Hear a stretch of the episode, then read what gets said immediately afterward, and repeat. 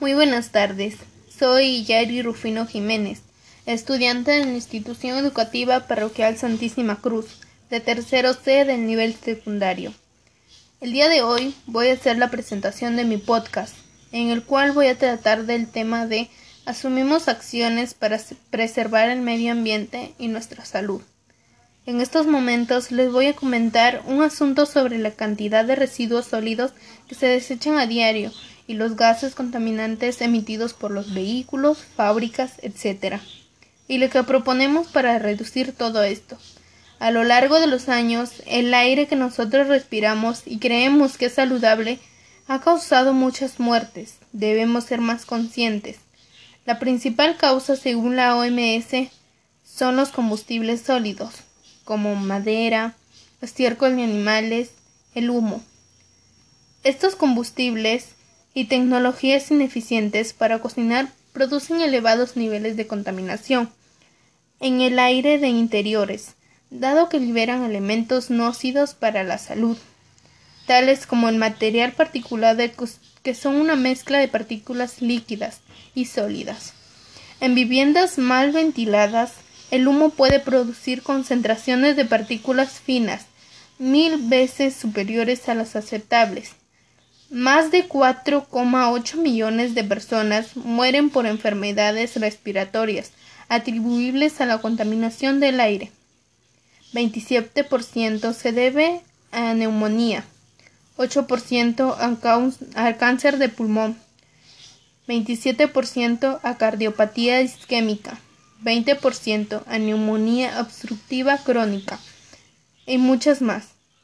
Si un peruano desecha 0,48 kilogramos de residuos sólidos aproximados diarios. Imagínate, todo esto multiplicado por los millones de habitantes en todo el Perú y el mundo. Sería mucho, ¿verdad? Por ello plantearé acciones para disminuir la contaminación y preservar nuestra salud. 1. Cultivar más áreas verdes, así tendremos más aire natural. 2 orientar a nuestras familias y amigos a que practiquen el cuidado del medio ambiente, puedes crear tu propio biohuerto. 3. Hacer uso de las tres R's, reciclar, reutilizar y reducir. 4. Desechar la basura en los tachos correspondientes. 5. Utiliza tu transporte alternativo como la bicicleta. Así también puedes hacer ejercicio y cuidar tu salud. 6. Aliméntate bien. Come saludable, frutas y verduras. Por ello también hemos creado un, un proyecto que es el sombrero de cartón que ayuda al planeta y nos cuida la piel. Mucha gente vota todo esto. Es pero lo que no sabe es que podemos reciclarlo y reutilizarlo. Así nos beneficiamos todos y con el estrés que mayormente se está dando en los adolescentes, lo podemos resolver. ¿Cómo? Pues se los diré en inglés. I feel happy when I do test activities. I dance. I read books. Surreal life is stress.